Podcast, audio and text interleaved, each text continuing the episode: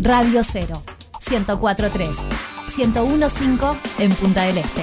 Vamos a hablar sobre la muerte y sobre cómo lidiar ¿no? con esto que es inevitable, que es parte de la vida, en realidad es el fin de la vida, pero bueno, eh, a veces en la cultura que estamos eh, se nos enseña como de un lugar de mucho dolor, de mucho peso, ¿no? En algunos casos hasta se, intenta no hablar de este tema. Tabú. Es tabú muchísimas veces, ¿no? Y es complicado. Pero bueno, como les decíamos, además tenemos un libro espectacular. Dedicado. Dedicado de Ana Paola Rossi, Sanar desde el alma. Está buenísimo. Gracias, por el libro. Gracias. Bienvenida. Buen día a la audiencia. ¿Cómo estamos? Muy bien. ¿Y tú? Muy bien. Y bueno, cada 15 días vamos a tener este espacio eh, con distintas temáticas, que por supuesto nos pueden mandar a través del 097 442 si tienen algún tema en particular que les interesa y lo vamos, lo vamos tratando en las próximas semanas. Sí, está bueno que manden porque hay muchos temas comunes en consulta, terminan siendo siempre los mismos temas y está bueno ver esta mirada, lo que yo ofrezco a través del libro y, de la consulta y las entrevistas,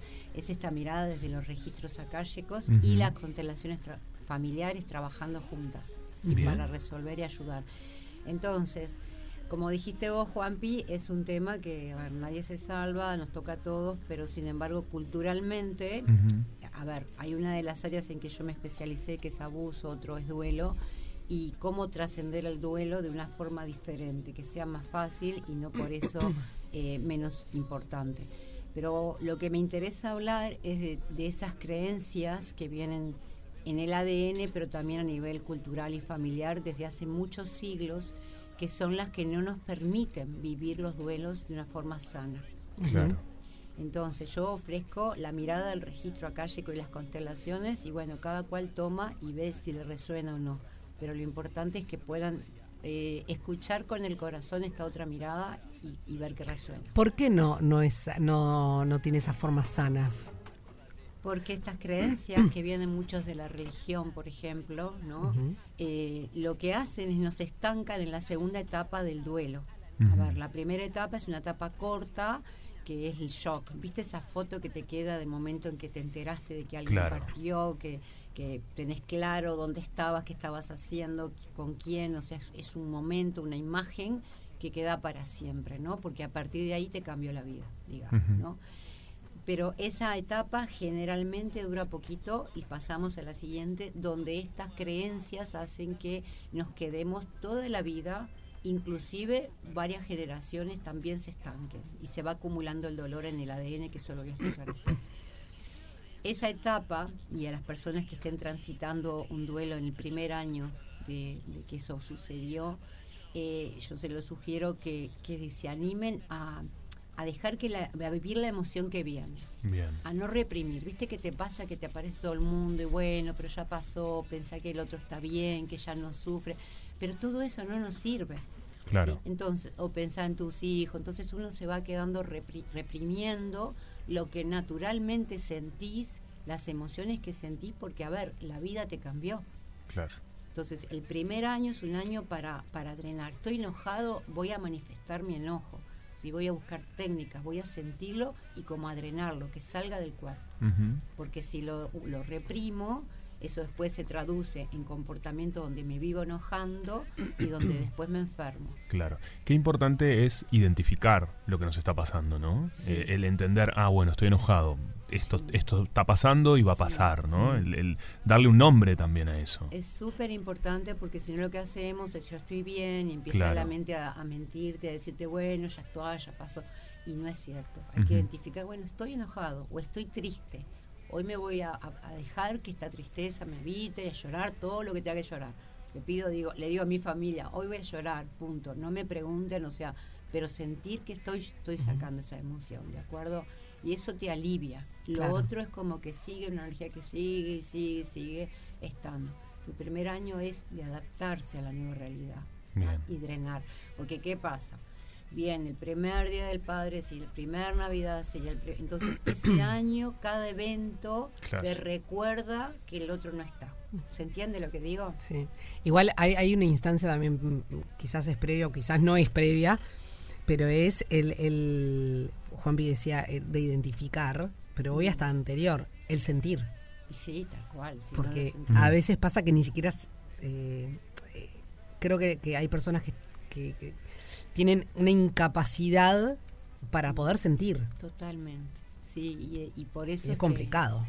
Bueno, en la consulta los ayudo ¿no? a identificar, porque es que qué sentís y cuando una respuesta sale muy rápida, ah, siento paz. Y yo que tengo la capacidad de sentir lo que siente el otro, no siento paz, por ahí siento angustia. Claro. Entonces cerrar los ojos, poner atención en el pecho, en el cuerpo, a ver, le voy nombrando cuáles son las emociones, si estoy ansioso. ¿Cómo se siente paz si se está ansioso al mismo tiempo? Sí, claro. Es imposible. La mente, cuando vos la dejás, te va a mentir. O sea, no porque te quiera mentir, sino porque son mecanismos de, supervivencia a los cuales estás adaptado y te dice, no pasa nada. Pero vos sos un ser sintiente, emocional. Entonces, si no identificás la emoción, no la podés liberar, no la podés trabajar. Lo que dice Sofía es cierto. En la consulta hay gente que, es, que no sienten, es brutal. Mm. se permiten sentir y eso durante los años hace que, no sientan. Y si no sentís, ¿cómo trabajas eso? Totalmente. Este, por eso el primer año es importante, bueno, a ver, no luchar contra la emoción, ¿de acuerdo? Tengo derecho a sentirme así. Bien, Que nadie me moleste, que yo me, me permita, claro. Bien. Es difícil a veces en los duelos, agrego algunas cuestiones a ver qué pasa con eso, ¿no? Que, mm, vivimos en tribu de alguna manera, ¿no? Y a veces nos toca sentir nosotros y aceptar eso, pero también ser sostén muchas veces de otras personas, ¿no? Los duelos muchas veces, si tenemos la suerte de que sean compartidos, porque digo, creo que así también es, a veces la vida es, más agradable, ¿no? Eh, entre, pueden ser hermanos, pueden ser pareja, puede ser... ¿Qué pasa en eso también, hay, no? Hay un, riesgo ahí, ¿no? Que es muy común y es que cuando hay un duelo en familia, por eh, lo que suele pasar, y esto también desde la mirada de las constelaciones, es que la familia se desordena. Mira. ¿Qué pasa? Vos, por ejemplo, no mirás tu emoción, no haces tu propio duelo por cuidar a los otros y los otros hacen lo mismo, entonces nadie resuelve ese duelo. Mira. ¿Eso qué pasa? Las consecuencias. Por un lado, eso se graba en el ADN y en el inconsciente y se va transmitiendo a las siguientes generaciones. Vos hablabas de la película Coco, sí. Es un duelo no hecho con ese tatarabuelo, si no la vio la audiencia que la vean porque es, una constelación familiar. Entonces lo que muestra es como desde un tatarabuelo, un hecho que pasó que dolió, no se hizo un duelo y se fue transmitiendo y al final hay un descendiente que siente lo mismo que aquel. Mira. Y lo que suele suceder con los duelos no hechos, además de que se acumula el dolor, el enojo, todas las emociones que, que generó ese hecho, el miedo a que pase de nuevo, por ejemplo, el control de las enfermedades de las personas, todo esto, el insomnio también, que es miedo a la noche, a lo que no ah. baja, viste, la, la parte consciente, el control y puede aparecer la muerte trae muchas consecuencias no hacer duelos a nivel familiar.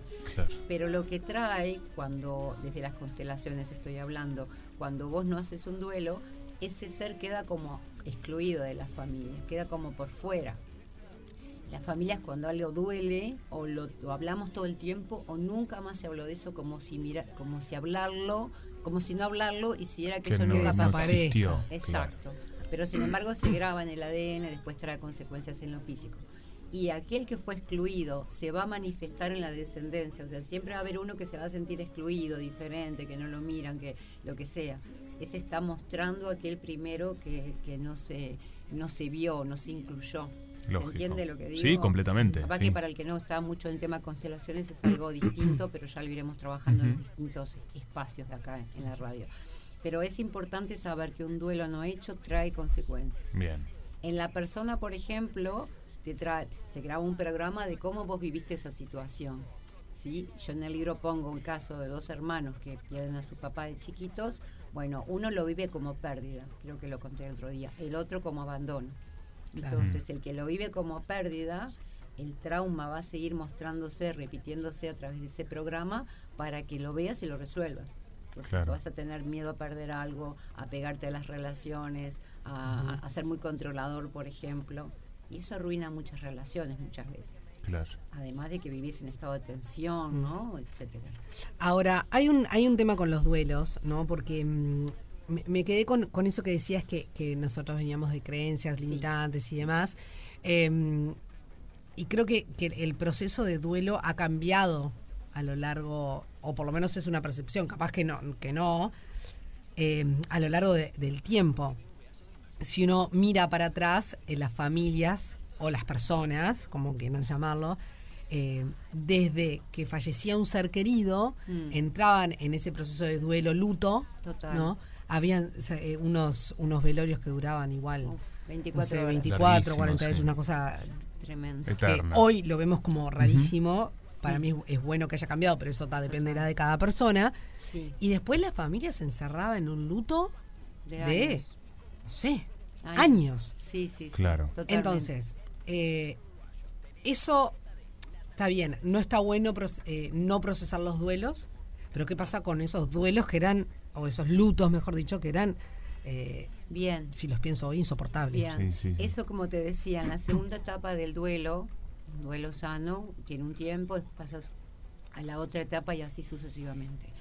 Eh, en la segunda etapa entran las creencias, el sistema de creencias personal, familiar y, y cultural, también ancestral. Entonces, ahí lo que es natural es, bueno, eh, buscar explicaciones, buscar respuestas, pero, pero, pero, no sé, culparse uno, culpar al médico, a Dios, enojarme con, con el que no está, conmigo mismo. La creencia de que yo podría haber hecho algo para evitar eso que pasó, lo cual es totalmente equivocado. Claro. Eh, a- por eso te digo, aparece la culpa, el enojo, la tristeza, la búsqueda de respuestas, etcétera. Y en esa dinámica, como tratando de entender, como si eso fuera a aliviar, se están generaciones enteras y nunca se, se- es como un, como un círculo, nunca salís de ahí. Por lo tanto, ¿qué pasa con esas emociones que se generaron naturalmente? Se guardan en la persona, se graban y después ter- termina trayendo más situaciones que le muestren la emoción para liberar, resolver el duelo y liberar las emociones. Claro. Pero la persona puede morir y vivió toda la vida con eso. ¿sí? Claro. Eh, y se pasa en el ADN y los descendientes van a repetir lo mismo hasta que alguien diga, bueno, pero capaz que hay otra forma de mirar esto, que es lo que está pasando ahora con muchas familias, ¿no? Pero eso es lo que ha sido histórico. Entonces nosotros hoy tenemos en el ADN muchas historias, mucho dolor, eh, mucho enojo, mucho, eh, yo siempre pongo la imagen como simbólica de la parca que anda caminando Sí. por ahí a ver si agarra alguno desprevenido y se lo lleva. Claro. Entonces el insomnio explica eso justamente, el miedo a la oscuridad, a lo oscuro, a lo que no tengo control. Y, y después viene un montón de enfermedad, depresión también, enojo crónico también. Pensemos además en nosotros que venimos de inmigrantes que han pasado eh, por, por guerras, eh, no sé, por holocaustos, por, por cosas así, de mucho, muchas muertes, ¿sí? o de enfermedades que arrasaban y yo qué sé, muertes prematuras, este, abortos, muertes de niños, accidentes. Entonces, el tema muerte, lo que invitan los registros y, y las constelaciones también es a, a cambiar la mirada para poder sanar en nosotros esas memorias que están ahí, sí o sí, nos guste o no, y poder empezar a transitar nuestros duelos de una manera más tranquila, más saludable.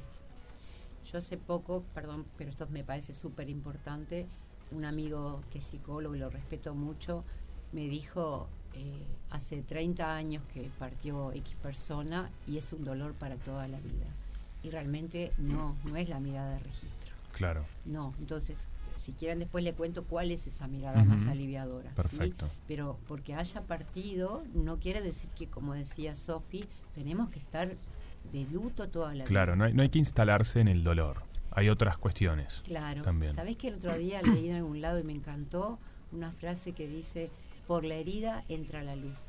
¿Sí? Entonces, lo que duele muchas veces nos da la posibilidad de, de tomar una sanación, De aprender Claro. algo, de cambiar la mirada. Totalmente. ¿sí? Y cuando alguien muere, es un, un- deja como un legado, un aprendizaje por la forma en que partió y demás a los que quedan. A los que quedan y a partir Claro. de ahí se... Claro. Qué lindo. Em, ¿Les parece? Hacemos una tanda y seguimos. Eh, porque la verdad que el tema es muy interesante, están llegando mensajitos, la gente está, este, bueno, es algo que todos lidiamos con esto y lo vamos Claro. a atravesar, así que está buenísimo saber de qué manera y todo lo que traemos, ¿no? Toda esa información que tenemos que a veces desconocemos. Esto es. Rompe Pagar Radio Cero.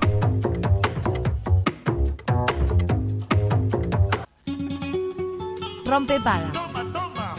Rompe paga. Alternativa para las grandes minorías. Rompe paga. Rompe paga. Alternativa para las grandes minorías.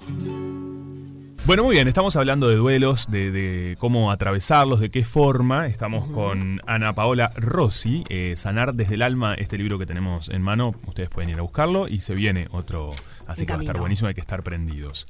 Em, yo me quedé con algunas de las cuestiones que veníamos hablando y voy a llevar a una cuestión personal de un duelo para ver qué pasa con eso también, ¿no?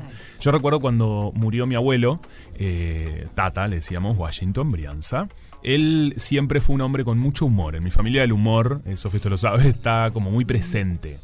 Y él era un tipo con un humor impresionante, ¿no? Entonces el día de su velorio, bueno, que fue obviamente muy doloroso para todos, eh, e-, era grande ya, entonces es, verdad que es una muerte esperada en el sentido de que, bueno, eh, se está cerrando un ciclo de vida.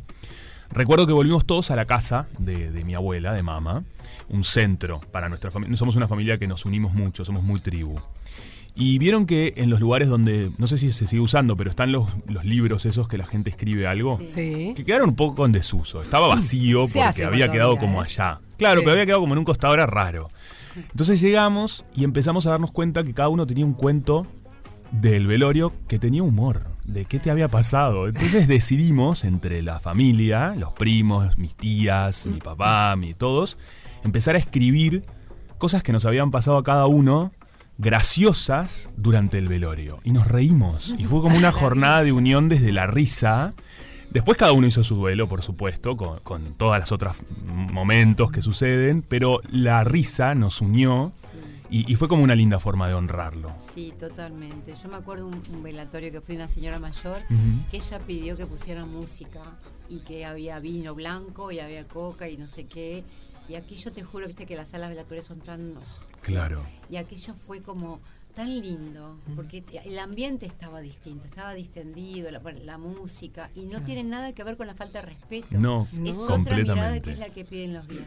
Los guías han dicho que viste el atardecer en verano, que todo el mundo saca fotos y aplaude. Bueno, el atardecer es la muerte del día. Mm. Cuando nosotros pensamos que, no hubiera noche y, vivir solo de día, quedaríamos, colapsaría el planeta, las personas, las plantas, porque todo necesita un descanso. Estamos en invierno, está reposando la tierra, un montón de cosas para después renacer en la primavera. Son ciclos. No podemos pretender que los ciclos no, no se cumplan, son necesarios. Entonces, cuando las guías los guías me mostraron eso como un ciclo, de despedir al otro, buen viaje, ¿no? Gracias, qué lindo todo lo que diste, honrarlo de esa manera es muy lindo, pero para eso hay que mm, correr o mover algunas creencias que nos impiden verlo así. Eh, hace poco estuve en un velatorio y, veía dos, como dos grupos bien diferentes de personas, ¿no? Los que estaban con esa pesadez, con ese duelo vivido desde el sufrimiento, de una cosa con todo respeto hablo, ¿no? Pero con una mirada desde ese lugar. Y otro grupo que estaba en una mirada como de que, bueno, está, es triste, no voy a tocarlo, no voy a verlo, no voy a hablar más con la persona, pero, pero como de buen viaje, gracias. Y se sentía como dos grupos muy distintos. De hecho, lo que decía Sofi de velatorios más cortos, hay gente que ya mi, entierro directo a la cremación, tiene que ver con un cambio de mirada y con una evolución espiritual, cambiar la mirada, una mirada más, más liviana sobre la vida. Igual creo que, la aspiración de, todos es poder, no sé si de todos, no quiero generalizar, pero de muchas personas, eh, es poder eh, transitar, digamos, eh, y, ver esa mirada más, más alegre o alivianadora. Pero la tristeza está. También, o sea, hay que reconocer que es muy difícil. no, eso es difícil, perdón que, discrepe un poquito, pero depende de las creencias que vos tengas justamente. yo transité siete duelos los últimos dos, años y medio y acá estoy. Y no estoy superada, ni iluminada, ni nada por el estilo, pero fui aplicando lo que enseño y lo que muestro. Entonces, sí me fui pasando las, las etapas con conciencia. Y como tengo otro sistema de creencias sobre la muerte, convivo con eso de una manera linda. A veces pasa que extraño al otro, pero en realidad como cambié mi creencia, que ahora se las voy a contar y las enseño a cambiar, en realidad es liviano, es lindo, el otro no se va a ningún lado.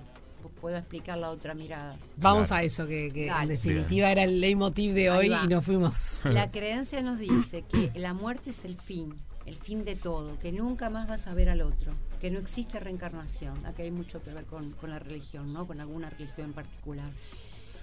ahora voy a mostrarle la otra mirada. En realidad, las religiones o los pensamientos en Oriente ni se cuestionan si existe reencarnación. Es un hecho. ¿sí? Entonces, esto es nada más que un cambio de estado, una pausa y vuelvo de nuevo. ¿sí? Entonces, no, no hay un, no se ve a la muerte con el peso que tenemos nosotros. Claro, si esta es la única vida, y eso dice mi creencia, yo lo que no quiero es soltar al otro. ¿Y cómo no lo suelto? Manteniendo el dolor, acordándome con dolor. ¿De acuerdo? Con la idea ilusa y, mentirosa de que el tiempo cura todo. Yo he ayudado 60 años hacia atrás en regresión a sanar un duelo. 60 años. Y la persona siente en el cuerpo de hoy lo mismo que sintió hace ese tiempo, hace ese periodo de tiempo. La misma emoción, el mismo dolor. Entonces, es mentira que el tiempo cura todo. No es así, ni con rupturas de pareja, ni con muerte física, ni con nada. ¿De acuerdo? Yo muestro las dos caras, cada uno toma lo que quiere. Entonces, la, miremos la mirada de Oriente, la otra mirada de registros también, de muchas filosofías. Esto es un continuar, es una pausa hago la, la, similitud con la noche. Es una pausa para que el otro día amanece de nuevo un gran día, ¿no? Entonces es un reposo necesario del alma para volver de otra forma. Otra creencia es que el otro se fue, ¿sí? En realidad no se fue. Su energía, su amor, su conexión con nosotros sigue estando, pero cambia la forma. Claro. A mí me gusta hacer referencia a Einstein cuando decía que la energía no se pierde, se transforma. Si vos pones un cubito de hielo al sol, se va a transformar en agua, cambia la forma, pero no se no desaparece. Claro. Entonces, el otro no está en lo físico, cambió la forma, está con nosotros en el aire, adentro nuestro, nuestro corazón, nuestro sentir nos está acompañando. Yo siento a mi papá todo el tiempo conmigo, pero no tipo fantasma que me persigue, lo siento dentro mío acompañándome y es re lindo. Lógico, está buenísimo. Es, una mirada totalmente diferente. Hay un libro que, a Sofi le gusta y que Juan este fin de semana lo va a leer, que se llama... Eso deja duda, vamos a ver. Veremos. Veremos. Que se llama Realmente cambia la mirada, cambia todo. Lazos de amor del psiquiatra Brian Weiss, tan renombrado, y ahí es, y son historias verídicas donde él tiene dos pacientes, no lo voy a spoilear, pero voy a adelantar algo, dos pacientes en consulta al mismo tiempo están yendo, donde una, eh, él usaba la, regresión a momentos de trauma para no destrabar ahí un dolor físico o lo que sea, una conducta, pero le empezó a pasar que la gente se iba a, a otras vidas. Claro. Entonces, en ese libro, Lazos de Amor, él ve que una chica, ejemplo, le cuenta que estaba en Egipto y que el, padre le está, lo está matando, que se lo sé Está. Después atiende un muchacho que le dice que él está en Egipto en tal fecha y que él es el padre de una chica, lo está matando a él. Entonces este hombre entra como desempulgarmente a pirar porque dice, ¿qué es esto? Y así en sucesivas sesiones que están documentadas, grabadas y son reales. Entonces es, wow, esto no se termina acá. Es realmente maravilloso y y yo también cuento la experiencia, hablemos de una de experiencias que tuve hace muchos años, mi hijo era chiquito, y fui a hacerme reiki, yo no estaba en contacto con registro, estaba en este camino para nada, y este y en eso, no sé, de las nada me fui a otra vida. Yo le decía a la mujer, ¿dónde estoy? Bueno, fíjate, tal. resumiendo, haciéndolo corto, yo era como indígena, me veía el color de piel, estaba pisando tierra, descalza, estaba embarazada, qué sé yo, se preguntaba, mira el cielo a ver qué fecha es, bueno, 1582, en qué zona, en México, por ahí, no sé qué. Yo no, entendía nada. Y mirá si hay alguien conocido ahí alrededor tuyo. Miro al, lo vendría a ser mi esposo, mi pareja, al lado mío, miro los ojos y fue impresionante como en un segundo, milésima de segundo, ¡Ah! ¡sos vos! ¿Qué haces acá? Fue como, ¡Ah! pero así fue como un fogonazo al mirar los ojos y, era mi hijo en esta Mira. Claro. Entonces fue como, claro, uno lo cuenta, puede ser fantasía, no, pero lo vivís en el cuerpo. Y bueno, y mi hijo le encanta andar descalzo, le encanta comida mexicana como a mí. Hay un montón de cosas que, están. Esa mm. experiencia, aunque no te haya pasado, que encontrar esas experiencias, chao, no hay lugar a duda. Y, y la calma que da saber que nos vamos a encontrar de nuevo. Claro que es como que ahora creo que eso es de las de las calmas más eh, de, lo más o por lo menos a, a mí es lo que, lo, que, lo que siento más reconfortante, ¿no? Totalmente. El, el hecho de que te, Sí. nos vemos en un rato. Nos vemos en un rato. Eso no está pronto. Viste como para el alma no pasan 50 años, para el alma es un instante que te moriste y apareciste de nuevo, no hay tiempo lineal. Entonces el, el nos vemos entre un ratito es como, como le decís a tu pareja, ¿no? Me voy a la radio en un ratito. está. Claro. Y la pareja no se queda llorando y angustiado porque te ve, tengo la certeza de que te De que voy eso a va a ver un pasar. ratito. Cuando vos integrás esa certeza, es tan aliviador, Sofi, te juro, es Claro. como, ah, es un ratito, lo extraño, sí, pero ya no es la carga, No es ese nunca peso. claro. más. Mm.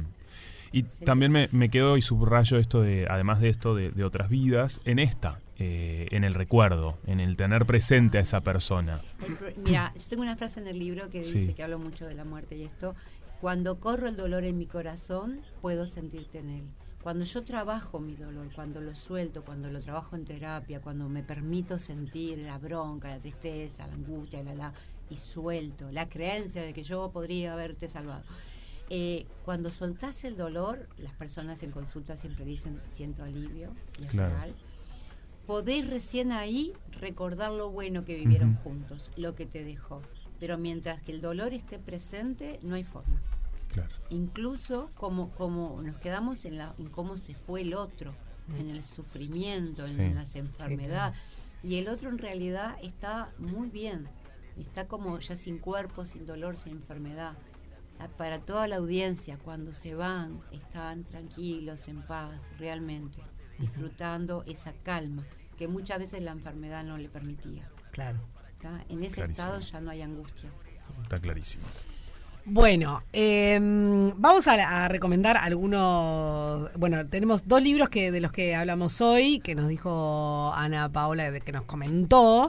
La muerte, un amanecer de Elizabeth Kruger Ross. ¿Lo dije bien? Bien, Perfecto. Y ya que estamos lazos de amor, por favor. merece la pena Brian Weiss. Y también me permito Muchas vidas, muchos maestros del mismo autor que a mí fue un libro que me encantó y tiene mucho que ver con, con esta cuestión de, de las vidas pasadas. Y después, dos pelis, ¿no? Sí, La razón de estar contigo, sí, que ahí es de un, perrito como va reencarnando y encontrándose vida tras vida con, con la misma persona. muy bien. Y bueno, Coco, ya saben, tienen que verla. eh, no sé. Bueno, tienen, no, si quieren, véanla, pero, Pero yo se las recomiendo. muchas cosas, sí. Porque es, es, es muy linda película para ver si no la vieron. Bien. Me gustaría cerrar con, eh, sé que son pocos, pocos ratitos, porque es un tema que da para mucho más, pero esto, que se animen a, a mirar esto de otra manera, de que no nadie se fue, cambió la forma, vamos a volver a estar juntos como ya estuvimos un montón de vidas, esto viajamos en grupos de, de almas y, y que todo, y, y que tomar hay una frase de Jaime Ross de la peli- de la canción Si me voy antes que vos. Cierro con esto, que dice, eh, quiero que siempre recuerdes que cada vez que te rías, río contigo, Contigo, mi amor. Los que se fueron no quieren que estemos sufriendo por ellos. Terminaron su etapa acá. Y cada vez que nosotros brillamos y somos felices, es la mejor forma de honrarlos. No llorar por ellos.